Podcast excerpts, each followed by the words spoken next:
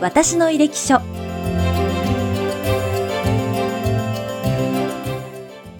この番組では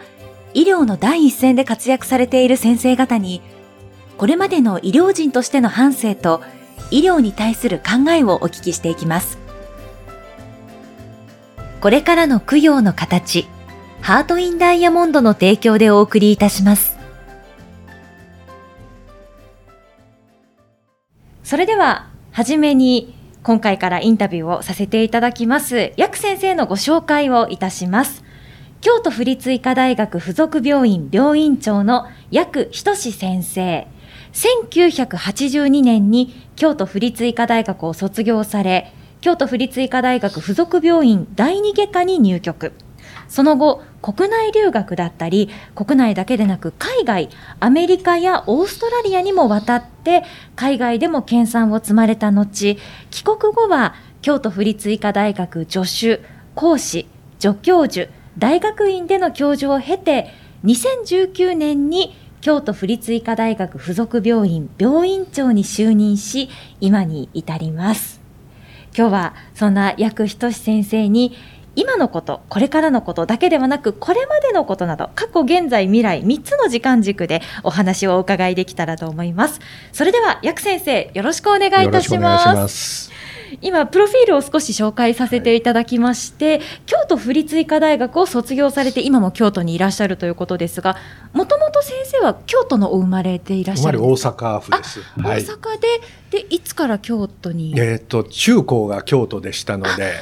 あの大阪府といっても寝屋川市なんですけども、はい、1時間半ぐらいかけて、はい、あの中高京都に通ってました。そうでしたか。じゃあもう関西に住まれてで京都も長いかと思うんですけれど、あの京都といえばもうとにかく夏が暑いですよね。でねでも京都にいらっしゃる時間が長いとなると、はい、もうこの暑さは慣れるんですか？いやこれはなかなか慣れるもんではないですね。あそうですか。ね。今日もこの夏の実はとても暑い日に取材をお受けいただいているんですけれども、はい、ありがとうございます、はい、よろしくお願いします。はい。大阪でお生まれになってで大阪から京都の学校にも通われていたということですがまずはその医療の道に進まれる前学生時代のことをお伺いしてみたいです。まず先生小さな時はどのようなお子さんだったんでしょうか？あ小さなところからいきますか、はい、そうですね。もう幼稚園小学校もしくはその前の小さな頃そうなんでしょうね、はい、あのおそらく非常に自分で言うのもなんですがおとなしいあ,、はい、あまり競争が嫌いな子供だったと思うんですね。まあじっくり親に聞いたことないですけど今更。はい。でおそらく僕あの闘争心というかそういうのが実際にはだんだん身についてきたと思うんですね。でそれはあの中学生になってテニスをやり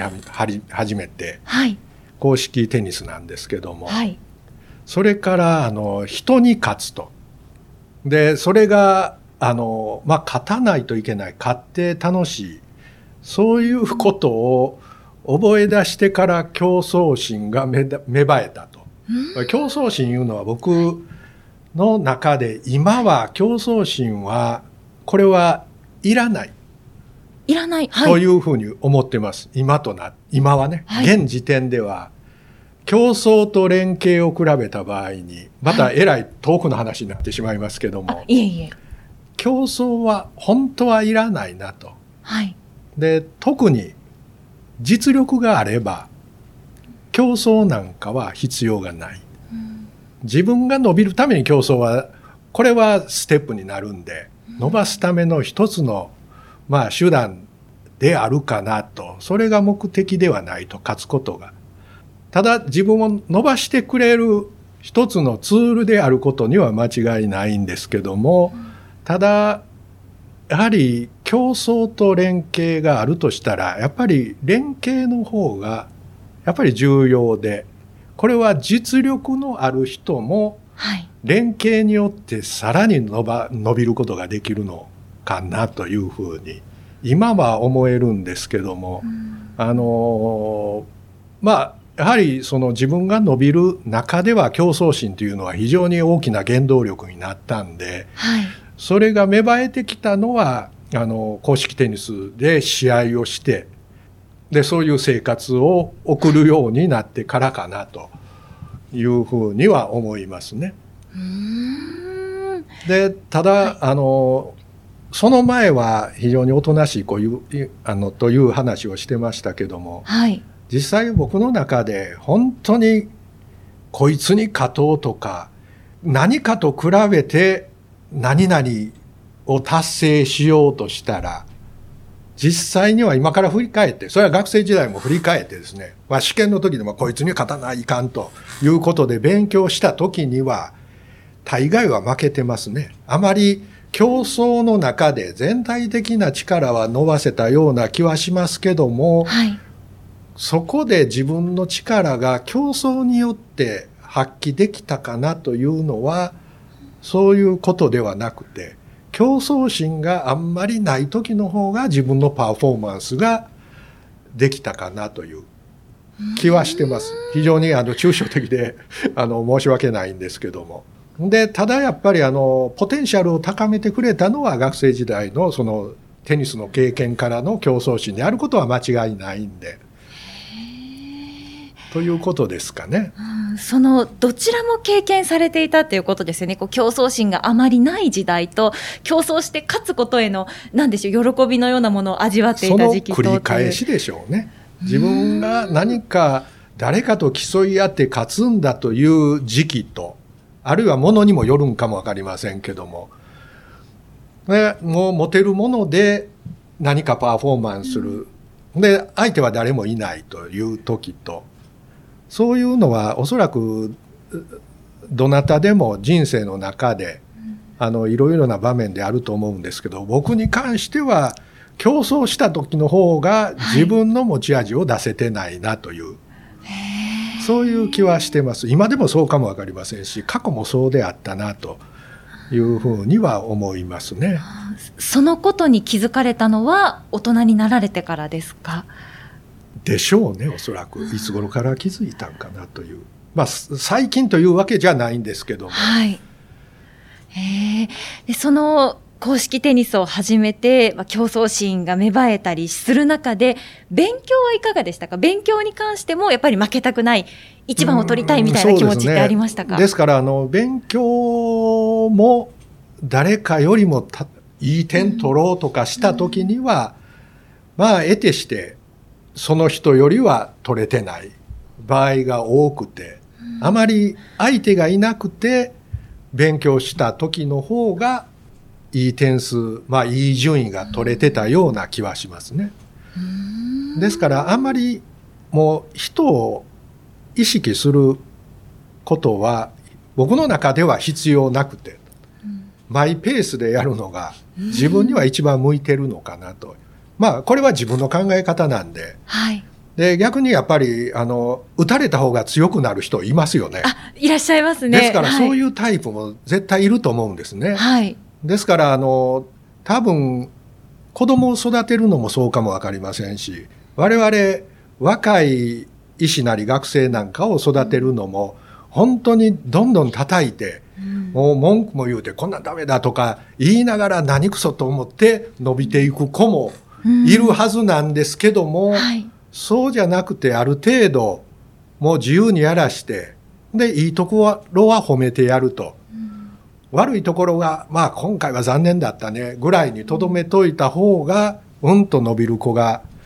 いると思うんで僕はどちらかというと自分自身も後者の方であってと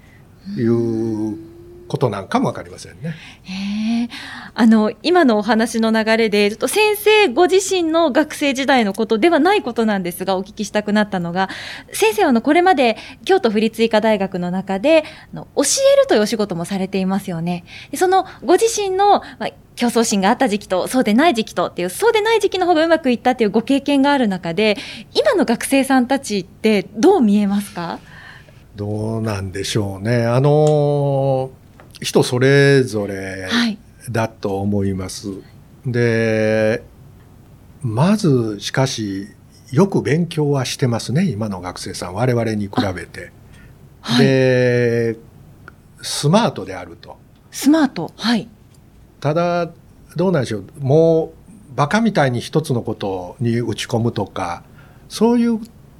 ことがなかなか今の時代できにくい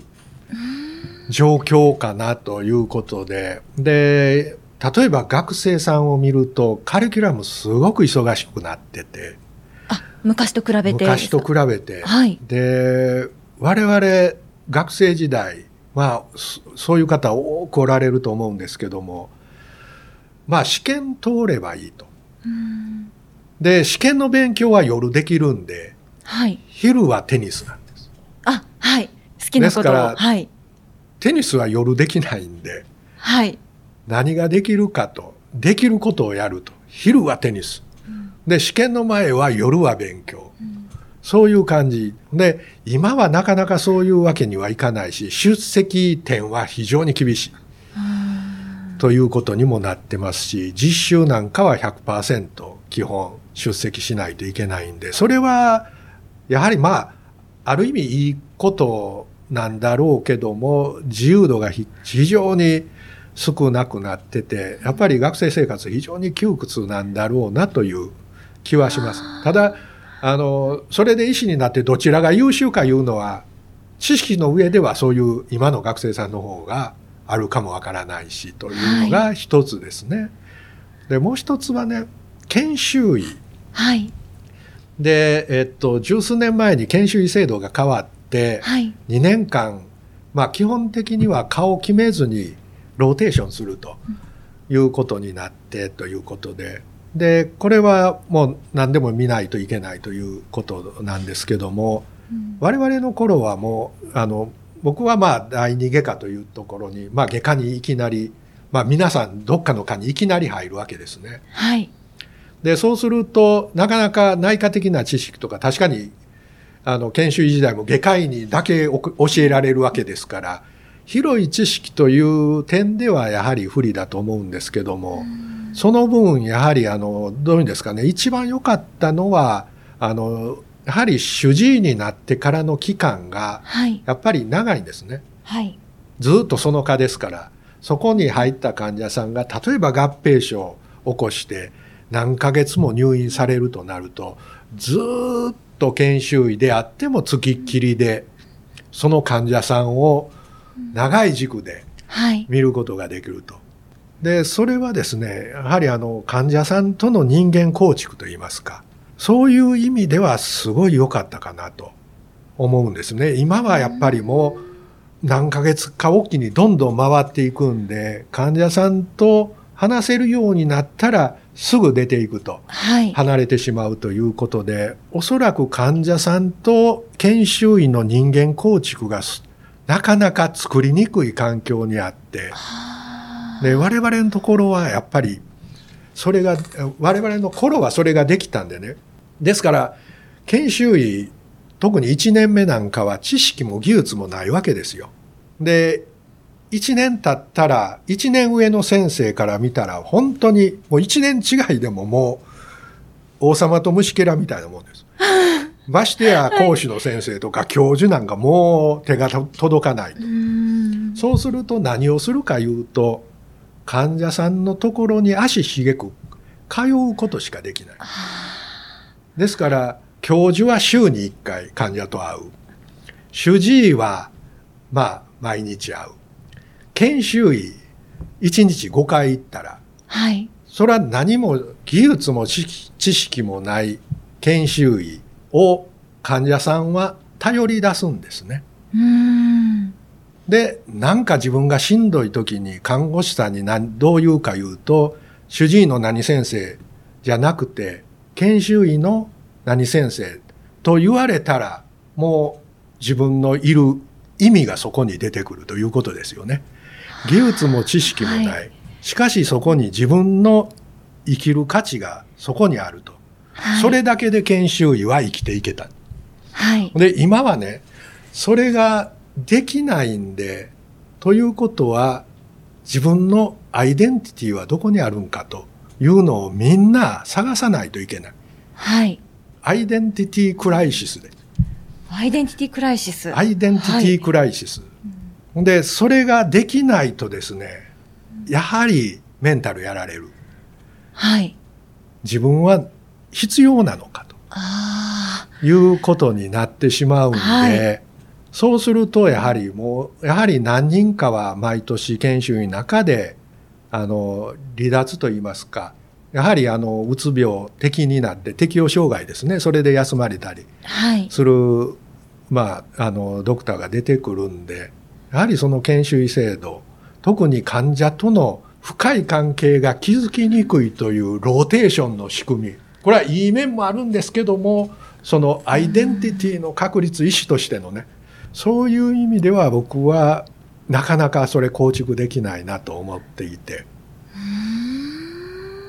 で、あの、人ってやっぱり、はいあの、アイデンティティがなくなれば、これはしんどい。きついですね。うんアイデンティティクライシス。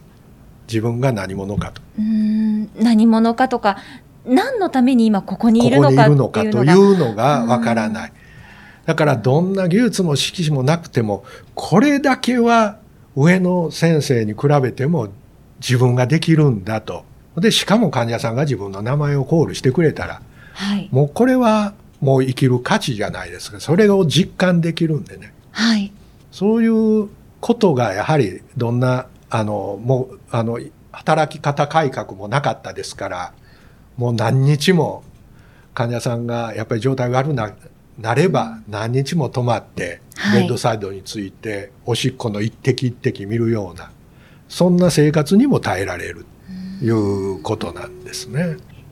では今回は先生のその学生時代はどのようなお子さんであったかっていうところからあと今の研修医制度が抱える課題だったりそして今の学生さんのことについてもお話しいただきましてその中で出てきたアイデンティティクライシスという言葉アイデンティティという言葉次回はあのこれについてももう少しこう先生ご自身のアイデンティティもお伺いできたらと思っております。では最後にご質問をさせてください。ズバリ、ヤク先生にとって医師の仕事とは？どのようなものでしょうか？お願いします。はい。えーっと、まあ、医師というのは、まあ、人の命を預かるということで、で、まあ、おそらく、本当に生死に関わる分野であればあるほどということかもわかりませんけども、これほど人に感謝される仕事はないと思ってるんですね。はい。ですから、まあもういろいろ、あの、職業いろいろあって、もっともっとお金が儲かる仕事から、まあいろいろあると思うんですけども、やはりこれは人に感謝される。そういう職業は、これは何事にも変え難いということで、非常にやりがいがあるかなというふうには思います。で、あの、まあ僕にとってはですね、はい。あの、まあ、結果的にですけども、まあ、あの、医師という仕事は転職かなと。で、これはおそらく外科医として持ち味が十分活かされてるし、はい。それは最初に話したことなんですけども、それで好きな領域にも携われてるということで、あの、本当に、まあ、幸せに感じてます。その先生の持ち味も生かし、そしてご興味のあったジャンルでもあり、しかも感謝もされるという、なんだかもう、なんでしょう、ここそこにこう先生が、生まれてきた先生が今生きている意味みたいなものがすべてこのお仕事に詰まっていらっしゃるのかなと今お話を聞いていて思いました。はい、はいありがとうございます。はい、次回もよろしくお願いいよろしくお願たします。いします。私の履歴書。この番組は USCI ジャパン株式会社の提供でお送りしました。インタビュアーは私、高山ゆかりでした。